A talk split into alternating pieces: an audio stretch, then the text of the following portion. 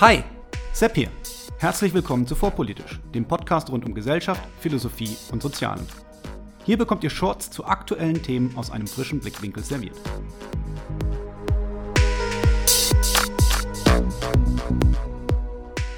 Heute soziale Kategorien.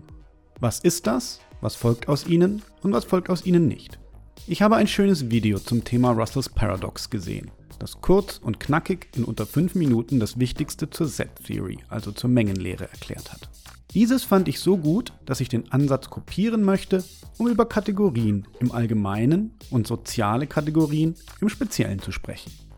Worüber ich jedoch nicht sprechen werde, ist Russells Paradox. Wenn ihr dazu mehr wissen möchtet, dann googelt es. Es lohnt sich. Aber von vorne. Was ist eine Kategorie?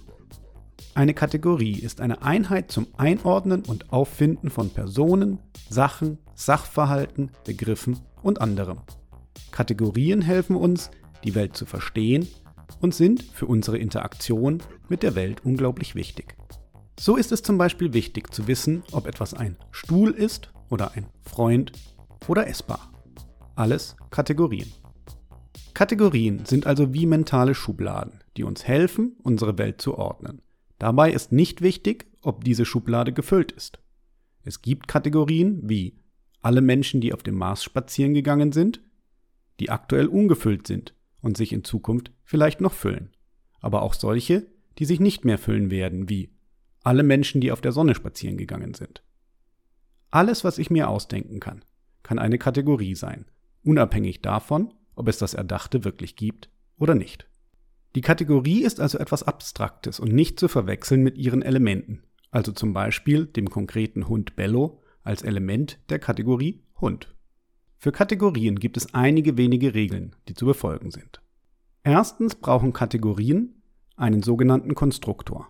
Etwas, das uns sagt, wie sie konstruiert sind und womit sich am Ende beurteilen lässt, ob ein konkretes Objekt ein Element der Kategorie ist oder nicht. Ein Konstruktor kann eine einfache Auflistung sein. Die Kategorie meine Eltern lässt sich durch das Benennen meines Vaters und meiner Mutter leicht bestimmen und die Kategorie Zustände eines klassischen Computers enthält das Element 1 und das Element 0. Es ist jedoch nicht immer zielführend, mit Auflistungen zu arbeiten, weil spätestens die Kategorie Hund nicht mit der Aufzählung aller Hunde, Bello, Fifi, Rocky und so weiter erstellt werden kann. Dafür hat die Kategorie schlicht zu viele Elemente, um sie alle aufzuzählen. Zur Kategorie Hund gehören eben alle Hunde, zur Kategorie Katze alle Katzen und zur Kategorie Rentner eben alle, die das gesetzliche Rentenalter erreicht haben und Rente beziehen.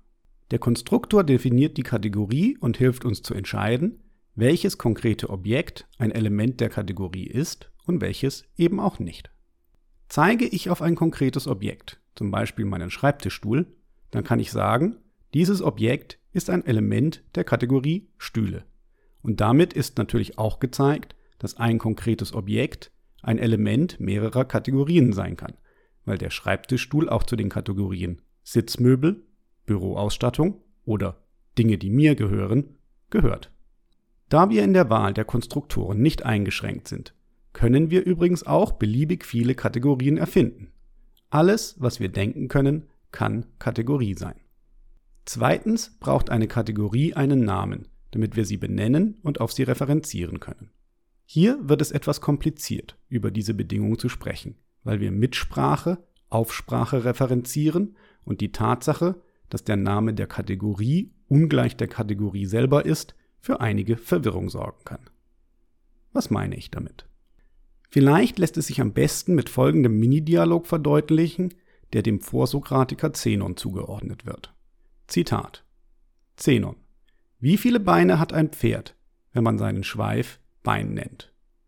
Schüler 5 Zenon Ihr irrt, denn auch wenn man einen Schweif Bein nennt, wird kein Bein daraus. Zitat Ende.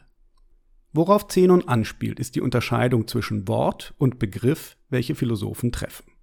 Ein Wort ist eine Lautäußerung. Die Silben do und na formen das italienische Wort donna, welches schlicht Frau bedeutet. Dabei sind die Wörter donna, Frau und woman unterschiedlich klingende Wörter, die auf denselben Begriff, also dieselbe Kategorie, referenzieren. Der Begriff bzw. die Kategorie Frau ist also nicht identisch mit dem Wort Frau. Ebenso gibt es Wörter, die auf verschiedene Kategorien referenzieren, zum Beispiel Hahn, was sowohl einen Wasserhahn als auch ein männliches Haushuhn bezeichnen kann. Wir merken uns also, dass der Name der Kategorie nicht mit der Kategorie identisch ist.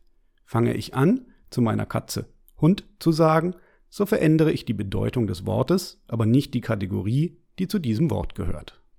Damit haben wir eigentlich auch schon die wichtigsten Eigenschaften von Kategorien erklärt. Gefällt euch vorpolitisch? Wenn ja, dann abonniert diesen Kanal direkt und stellt sicher, dass die Benachrichtigungen angestellt sind. So verpasst ihr keine weitere Folge. Zu erwähnen ist vielleicht noch, dass es natürlich auch Kategorien gibt, die nicht direkt oder auch gar nicht zu beobachten sind. Die Kategorie zukünftige Bundesligaspieler kann heute noch niemand beobachten, aber wir können über sie sinnvolle Aussagen treffen. Zum Beispiel, dass zukünftige Bundesligaspieler sehr gut verdienen werden. Kommen wir also zum letzten Punkt dieser Folge. Was macht eine Kategorie nun zur sozialen Kategorie? Es gibt Menschen, die halten alles für sozial konstruiert. Diese Position kritisiert der Philosoph Ian Hacking in seinem Buch Was heißt soziale Konstruktion? scharf und ich tendiere dazu, sie als Vulgärkonstruktivismus zu bezeichnen. Diese Position geht davon aus, dass es Kategorien gar nicht wirklich gibt, weil sie durch Sprache vermittelt und damit menschengemacht sind. Während diese Position völlig zu Recht beobachtet, dass es ohne Menschen keine Sprache und ohne Sprache keine Wörter gibt, ist jedoch fraglich, ob dies auch für die Kategorien hinter den Wörtern gilt. Hunde können zum Beispiel auch ohne Sprache Dinge auseinanderhalten und Steine fallen immer zu Boden, auch wenn sie vom Konzept der Schwerkraft noch nichts gehört haben. In ihrer tatsächlich von Konstruktivisten vertretenen Form entstehen dann Blüten, die sich als Argumente ausgeben von der Form, wie zum Beispiel von Felicia Ewert unter dem Titel Grundkurs Geschlechterideologie im Missy-Magazin geschrieben. Zitat Auf keinem Chromosom, Knochen, Östrogenschwabbel, Handrücken oder problematischen Pony steht männlich oder weiblich. Nicht einmal auf Vulven steht das drauf. Hab eben bei mir nachgeschaut. Zitat Ende. Laut Felicia Ewert gibt es also keine Haustiere oder Hunde, weil auf ihrem Hund weder Haustier noch Hund draufsteht, und die Vulva, von der sie schreibt, kann sie auch nicht haben, weil da bestimmt auch nicht Vulva draufsteht. Weil es aber Autoren gibt, die es mit der Idee von der sozialen Konstruktion von Dingen übertreiben, sollten wir das Konzept von sozialen Kategorien aber noch nicht ganz aufgeben.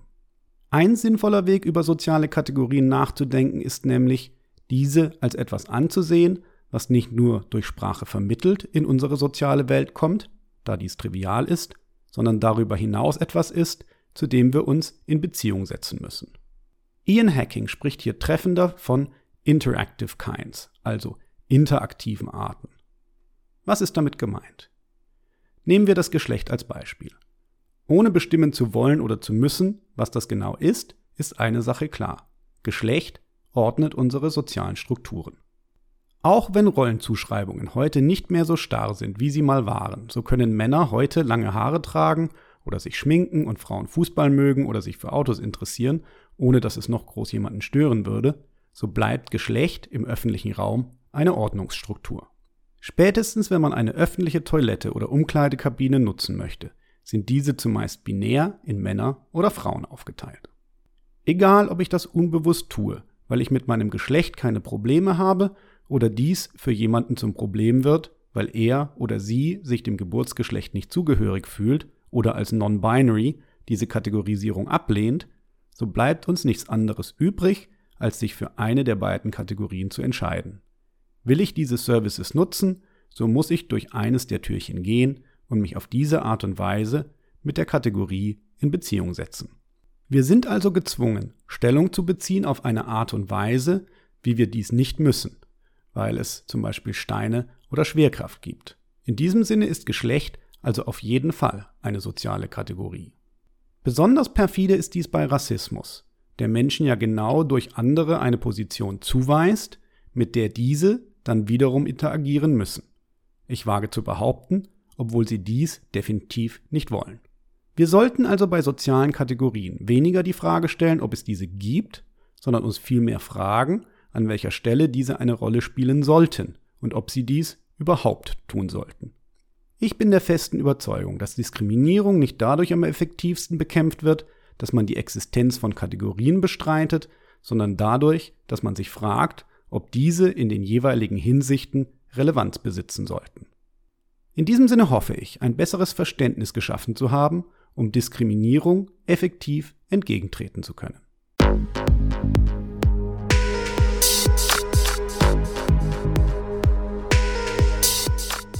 Hier endet eine weitere Episode von Vorpolitisch, dem Podcast rund um Gesellschaft, Philosophie und Soziale. Vielen Dank für eure Zeit. Und wenn es euch gefallen hat, hört beim nächsten Mal wieder zu und vor allem teilt den Link zu diesem Kanal auf Facebook, Twitter und wo ihr sonst noch unterwegs seid. Warum nicht jetzt sofort? Ich bin Sepp, macht's gut und bis zum nächsten Mal.